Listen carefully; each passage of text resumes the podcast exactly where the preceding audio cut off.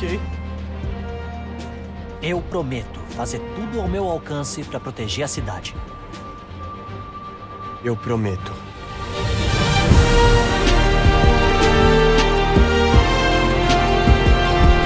Olá, aqui quem fala é Gabriel da Crazy 20 Cast e hoje aqui comigo para gravar esse maravilhoso podcast, Rogerinho. Bom dia, rapaziada, tudo bem com vocês? A gente veio com uma proposta um pouco diferente. A gente vai recomendar dois jogos para vocês, para vocês jogarem no seu PlayStation ou qualquer outro videogame. Na verdade, o meu é só no PlayStation mesmo, rapaziada. Mas tudo isso muito mais aqui com a gente daqui a pouco.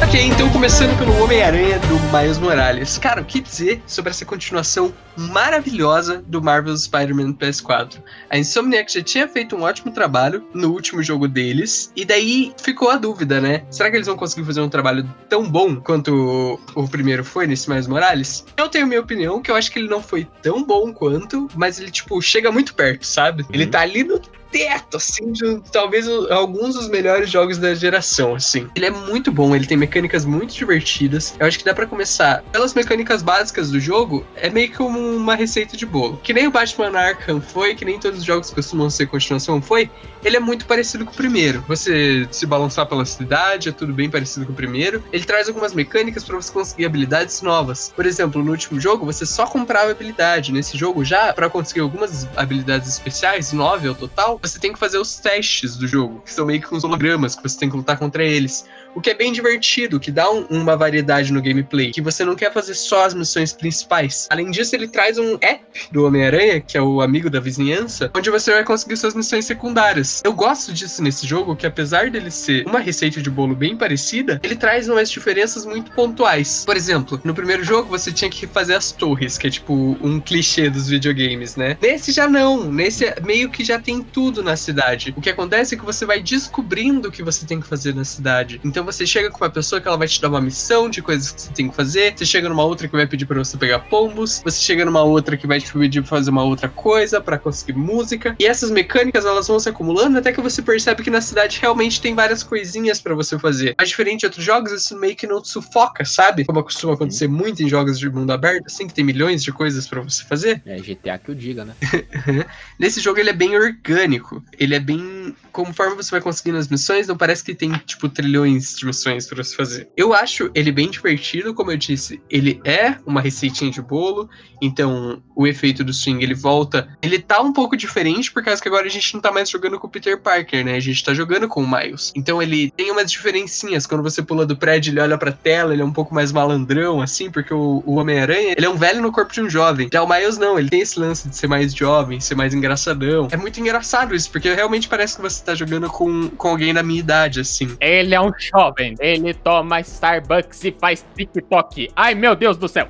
ele tem até, tipo, uma voz um pouco mais fina, e daí tem uns momentos que ele tá lutando contra vilões, ele engrossa a voz, assim, para falar com os vilões. Que é engraçado, que traz uma personalidade diferente da do Peter. Querendo ou não, a gente sente saudades desse Peter da escola, que tá tendo que lidar com esse tipo de problema. E isso não tem muito no Peter, o que traz muito dessa identificação com o Miles. Enquanto o Peter é um cara que é adulto, que ele tá tendo problema com apartamento, com namorada, o Miles é um cara que tá tendo problema com escola, com a mãe dele, com esse tipo de coisa, porque ele mora com a mãe dele, sabe? Que é divertido, que traz uma diferença não só na gameplay, como na história. O que me traz até a dizer que esse jogo, ele não é uma DLC, como tinha muita gente falando. Ele traz tudo pro Miles. Esse é o jogo do Miles. Então, desde a trilha sonora até o combate, é totalmente diferente. Toda a mecânica nova que eles trouxeram do Venom, ela é muito divertida. E Venom não o vilão, gente, mas o, a bioeletricidade do Miles ela é muito divertida em batalha. Ele trouxe todo um, um novo conteúdo pra batalha, por causa que agora não é só bater, bater, bater, bater.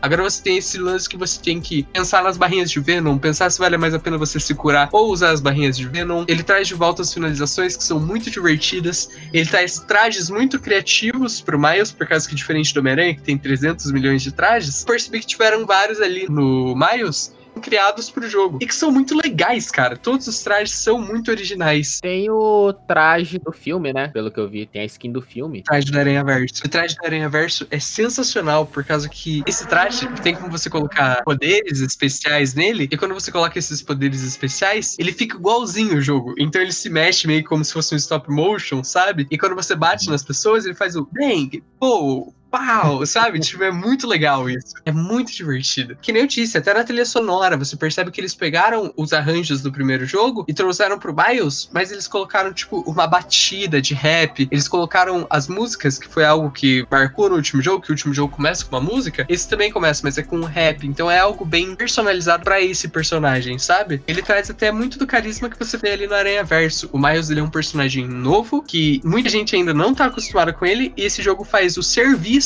de apresentar esse personagem para muitos jogadores. Eu acho que nessa proposta, esse jogo é muito divertido. Como todo jogo, ele tem pontos negativos, eu diria que os maiores pontos negativos dele é um pouco de falta de coerência com o primeiro jogo. Por exemplo, ali no início do jogo, quando você tá lutando contra o Rino, no jogo passado eles te apresentaram que o Homem-Aranha consegue derrotar o Sexteto Sinistro inteiro, assim, meio que sozinho. Ele só perde por causa do Dr. Octopus. Nesse jogo tem um momento que o Homem-Aranha perde só pro Rino. E daí eu achei meio, tipo, anticlimático nesse sentido, por causa que é meio uma incoerência de poder, o que acontece muito até nos filmes da Marvel, se a gente voltar lá no Guerra Infinita. O Thor não consegue aguentar um choque no pescoço dele no Thor Ragnarok, mas no Guerra Infinita ele aguenta o poder de uma estrela. Então eu não ah. gosto muito dessas incoerências de poder. Mas você não pode falar mal do Rino, né, velho? O Rino é o melhor vilão de todos. Ele é forte e tem o um chifre. Ele é parceiro dos grandes marombeiros cornos. Ele é um símbolo, né? É um símbolo da revolução.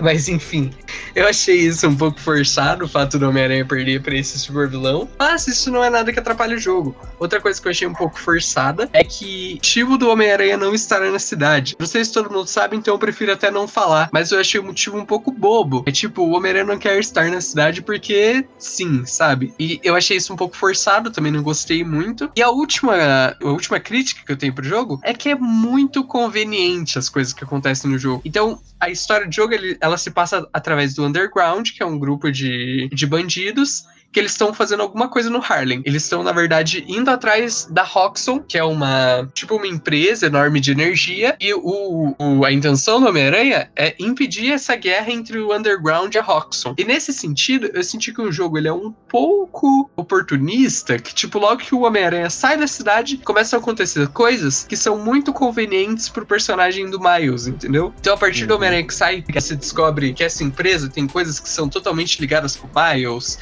e você vai descobrindo essas pequenas coisinhas que eu achei muito forçado. Eu achei que, por exemplo, tem a, a super vilã lá que é a Tinkerer. Eu acho que o Homem-Aranha podia ter chegado e falado: olha, tem esse novo grupo de undergrounds que ele, o líder deles é a Tinkerer. Vai se espertando com isso. Eu acho que não vai acontecer nada. Porque daí você já teria apresentado que esses caras já estão agindo. Mas o fato de que eles começam a agir logo que o Homem-Aranha principal, entre muitas aspas, vai embora, é um pouco forçado. Eu senti que foi tipo lazy writing, sabe? Ter preguiçoso negócio da, da história não é a mesma coisa que o filme, né? O Homem-Aranha não morreu.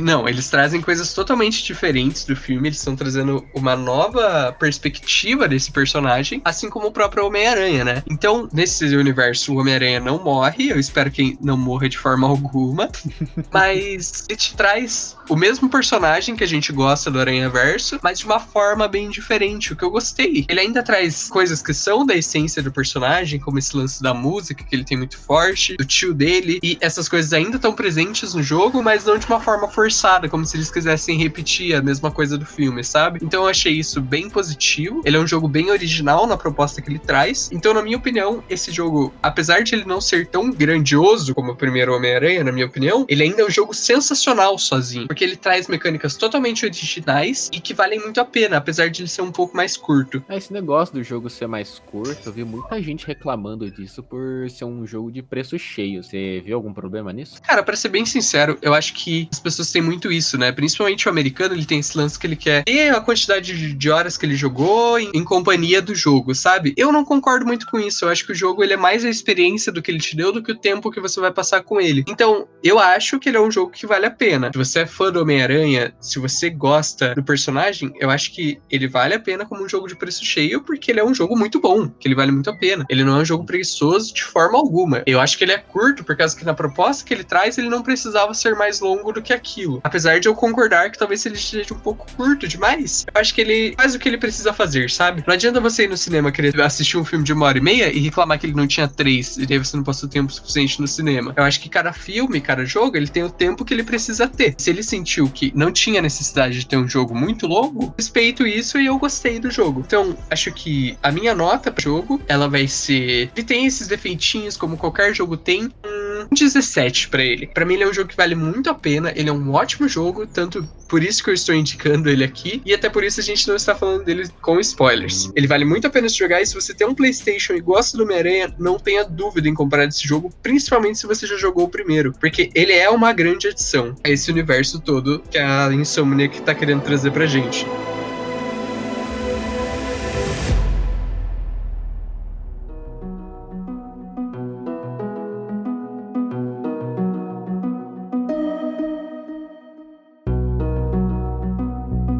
Você, meu caro, seguiu a recomendação do Gabriel, jogou o Miles Morales, achou, nossa, velho, oh, muito louco, velho. Tô animadaço. Só que eu queria uma coisinha para relaxar agora, pra ir na coisinha boa, só aproveitar a vibe de um joguinho tranquilo. Então, meu caro amigo, eu te recomendo Stardew Valley. Você me pergunta, oh meu Deus, o que é Stardew Valley? Stardew Valley, você talvez já possa ter ouvido sobre Harvest Moon, aquele joguinho de fazenda, bem showzinho, que vem seguindo há muito tempo atrás, tem vários jogos. Stardew Valley é um jogo em 2D, meio divisão meio um pouquinho isométrica, pixelada, de fazenda, só que é um joguinho uma delícia de se jogar. Você é um cara da cidade que acaba herdando a fazenda de seu avô, que faleceu há um tempo atrás, e agora você vive no Vale do Orvalho, Stardew Valley, vivendo com seus novos vizinhos e criando relações com eles. Stardew Valley, a princípio, você pode pensar nossa, mas é um joguinho de fazenda? Joguinho de fazenda é uma coisa chata, tal, que não dá pra fazer coisa. Stardew Valley tem a magia da arte, da trilha sonora, dos efeitos, de ser uma coisa muito gostosa de se jogar. Você joga, você se sente bem. E uma coisa importante de comentar do Stardew Valley é que ele é um jogo indie, né? É mesmo. Nossa, é um jogo muito bom. Se eu não me engano, ele foi várias vezes. Já quase ganhou o prêmio da Steam de feito com carinho, de tão bom que essa coisa é. Então, continuando. É um jogo que, se você não quiser jogar só a partezinha da fazenda, ok, Stardew Valley não te força apenas a jogar da fazenda. Claro, o foco principal é você ser um fazendeiro, isso aquilo. Só que você pode ir para outras áreas e a área que pode interessar as pessoas é a parte do combate, porque o jogo em si ele tem dois locais que são as minas. Uma mina a básica e uma que você desbloqueia mais para frente. Lá você desbloqueia a mecânica de combate, que é uma mecânica bem fluida até. É simples, não é a mecânica do Homem-Aranha, que você vai pulando por aí, usando isso aquilo, tacando teia nos outros.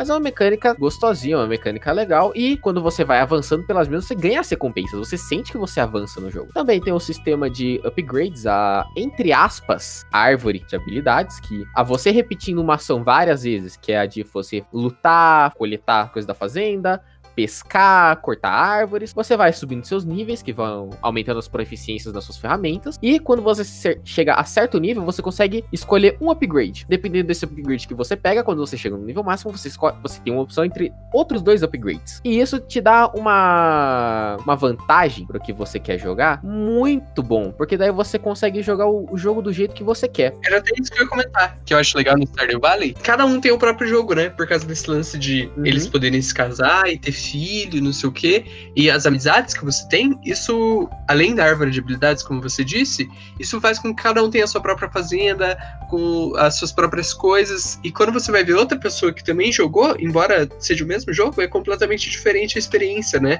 Então isso é legal para ter um replay, porque se você vai jogar de novo, você não vai jogar sendo igual. Tanto que quando você cria um save do Stardew Valley, você pode escolher o tipo de fazenda que você quer para você focar em alguma área. Eu, como sou um saudosista saudosista do caralho, eu sempre escolho a fazendinha básica, que, eu, que é a que eu mais gosto, porque é a que mais dá para decorar, é a que eu mais acho legal. Falando agora da parte que me encanta do Stardew Valley, são, como o Gabriel já falou, os relacionamentos. Cada vizinho seu, cada morador do vale, você mostra um score de relacionamento, que é dado pelos corações. O máximo que dá para chegar com o coração com cada um é 10, indo até 13 com os personagens casáveis. São 5 personagens homens e 5 personagens mulheres. E se você estiver perguntando, ah, mas eu sou homem, eu gosto de homens, eu sou mulher, eu gosto de mulher. O jogo te deixa fazer isso também. Você pode se relacionar com qualquer um deles. Mas lembrando, claro, o jogo também é um pouco real. Não vai querer fazer um harém para você, porque o jogo não funciona, os personagens ficam bravos.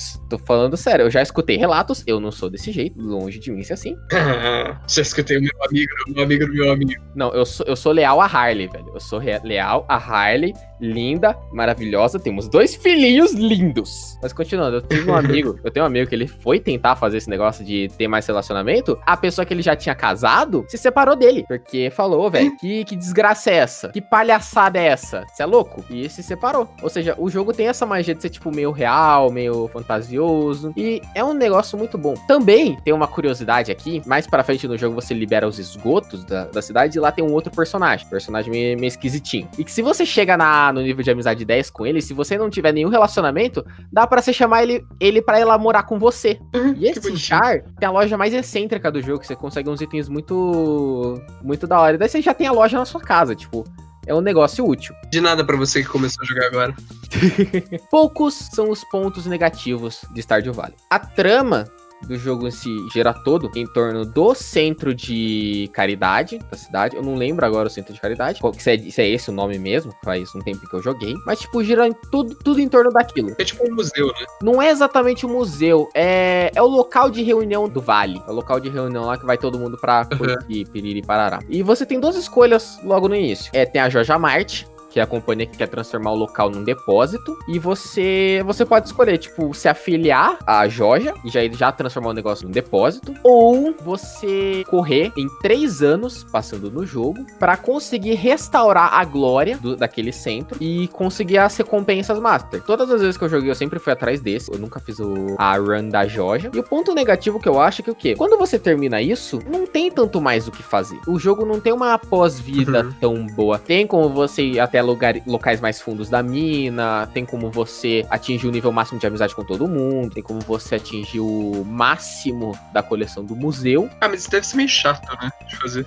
Então, é, é umas coisas meio chata. Tanto que os personagens, para você conseguir as amizades maiores, você precisa sempre dar dando presente para eles. Você dá um presente que eles amam uhum. no aniversário deles, nossa, é um boost de coração ferrado. Você consegue dois corações e um presente só. Só que é meio complicado essas coisas. Não, é um, o jogo depois disso fica meio monótono.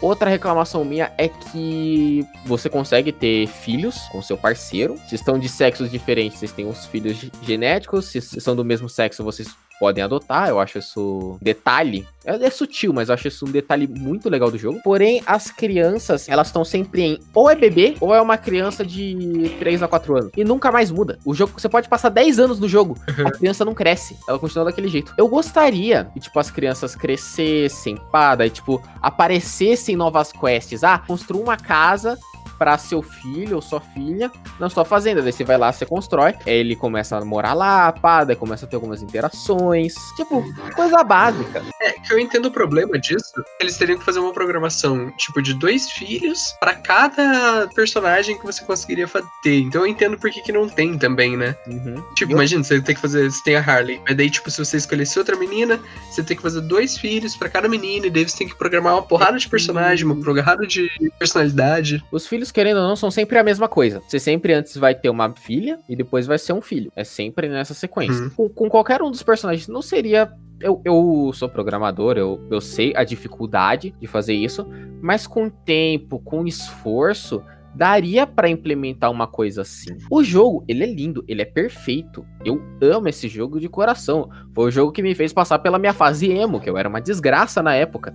Mas querendo ou não, eu gostaria uhum. de ter esta coisinha a mais, esse, esse temperinho ali jogado. Você sabe, quando você tá vendo um pratão de espaguete com aquele molho, daí chega o cara, tipo, o garçom do lado da sua mesa para fazer arte, ele taca aquele queijinho por cima, aquele orégano, você fala, ó, oh! daí taca aquela folhinha de louro por cima, daí você oh, sai rolando da cadeira com o negócio. E seria Entendi. isso que, que, Star, que eu gostaria que Stardew Valley fosse. E o último ponto negativo é a aleatoriedade da, das receitas. Você ao fazer amizades com os personagens, eles vão mandando cartas, tipo, eles vão te dando presentes, eles te passam receitas, te passam como cozinhar certos pratos, como construir certas coisas. Só que tudo é o que? Você chega a um certo nível de coração, daí você tem que torcer pelo algoritmo do jogo, que é o quê? Eu cheguei a um certo nível de amizade com um personagem lá, e ele é um personagem que me dá uma receita de um certo de um certo item que eu preciso para fazer mais coisas no jogo. Só que eu cheguei nessa certa amizade com esse personagem, e ele só fica me mandando tipo ovo, leite, que é o uhum. Shen que ele mora na fazenda, na fazenda de animais que fica abaixo da, da sua fazenda. Ele te manda leite, ele te manda ovo, ele te manda queijo. Só que ele não me manda a receita. Eu tenho que torcer pela, pelo algoritmo do jogo para conseguir a receita. Isso que é meio complicado. Tirando isso, é um jogo lindo, é um jogo perfeito. Você é um jogo que para você, assalariado, chegou em casa moído do trabalho de tanto levar ladainha do seu chefe, você senta na sua cadeira, liga seu computadorzinho positivo, o jogo é leve, sistema Linux ainda, daí você vai lá, você entra no jogo, isso é aquela recarga de energia. Aquele negócio que você fala, nossa, ó minha fazendinha, que coisa bonita. Ó minha famíliazinha virtual, que coisa linda nossa, esse jogo é uma maravilha. Daí você vai dormir com a consciência tranquila, você vai, você vai dormir bem. Outra coisa muito boa do Stardew Valley é a decoração da fazenda. Tem muita coisa para você decorar, uhum. mas tem muita coisa para você personalizar sua fazenda. Você tem caminhozinho que você consegue fazer ou comprar, daí você consegue colocar no chão. Você consegue reposicionar certas construções. Mas nossa, é uma coisa muito gostosa de se jogar, uma coisa muito gostosa. Imagina, Stardew Valley é realmente um jogo muito bonitinho. Eu sempre tive muita curiosidade de jogar, mas eu nunca tive a paciência por causa de ser esse lance de jogo de fazendinha. Você acha que mesmo, tipo, quem não tem paciência para jogo de fazenda, vale a pena jogar? Tirar, tipo, umas 4, 6 horas? Cara, Stardew Valley não é um jogo para você jogar por muito tempo. É um jogo para você jogar pouco tempo por dia, só que por vários dias. Porque no início do jogo, é, é fato, é, é, meio, é meio mene se jogar, porque você tem pouca energia, você não sabe, tipo, é a primeira vez jogando você não sabe muito bem as coisas que você pode, você consegue fazer, você não sabe o que você consegue, vai conseguir. Mas, cara, é um jogo que você joga, tipo, uma meia hora por dia, você consegue fazer uns dois ou três dias, não lembro agora a escala de tempo do jogo de cada dia. Só que, tipo, você joga dois ou três dias no jogo por, por dia, eu tô falando muito dia numa mesma frase. E, cara, você fica relaxadinho, não é um negócio para você ruxar, para você fazer, nossa, eu quero isso agora. Não, é um jogo para ser demorado, para ser gostosinho de se jogar. Tanto que por causa disso, eu, eu sou um cara que já tá no sexto ano do meu save principal, sexto para sétimo ano. Por isso que nessa hora, tipo, já tanto tempo que eu jogo, eu não tenho mais nada para fazer. Eu jogo esse jogo, tipo, há uns três anos já. Tão apaixonado que eu sou. Foi um jogozinho para você descansar. Tá, tá muito estressado. Foi. Não consegue passar do boss do Dark Souls. Não consegue subir de elo no LoL. Se estressa com CS ou com Valorant, com os caras só falando ladainha na sua cabeça. Para, joga um pouquinho de Stardew Valley, o jogo é barato, não é caro. Enquanto tem os jogos que estão saindo a 120 conto com microtransação adoidado no jogo, que sem elas você não consegue passar. Stardew Valley é um jogo que você paga uma vez só, é 25 conto. É um negocinho muito barato. E, nossa, te dá muito tempo, te dá muitas horas de coisa. Se eu não me engano, eu tô com o total, total de horas que eu tenho é mais de 400 horas no meu save. Uhum. E é basicamente isso. Então por que você não dá uma notinha pro Stardew Valley? Uma notinha, velho? Ó, vamos jogar nosso dado. Coisinha aqui, ó. Caiu. Critou. Critou. Stardew Valley é um jogo que eu me apaixonei. Mais um crítico. A gente tá numa onda de críticos nesse programa. Quem deu crítico foi os caras de outro programa. Esse aqui é o meu primeiro crítico, porque eu amo esse jogo. É simplesmente uma coisa muito linda. A, me... a coisa que eu mais amo do que esse jogo é Strogonoff, velho. Só. uma coquinha gelada e uma batatinha para.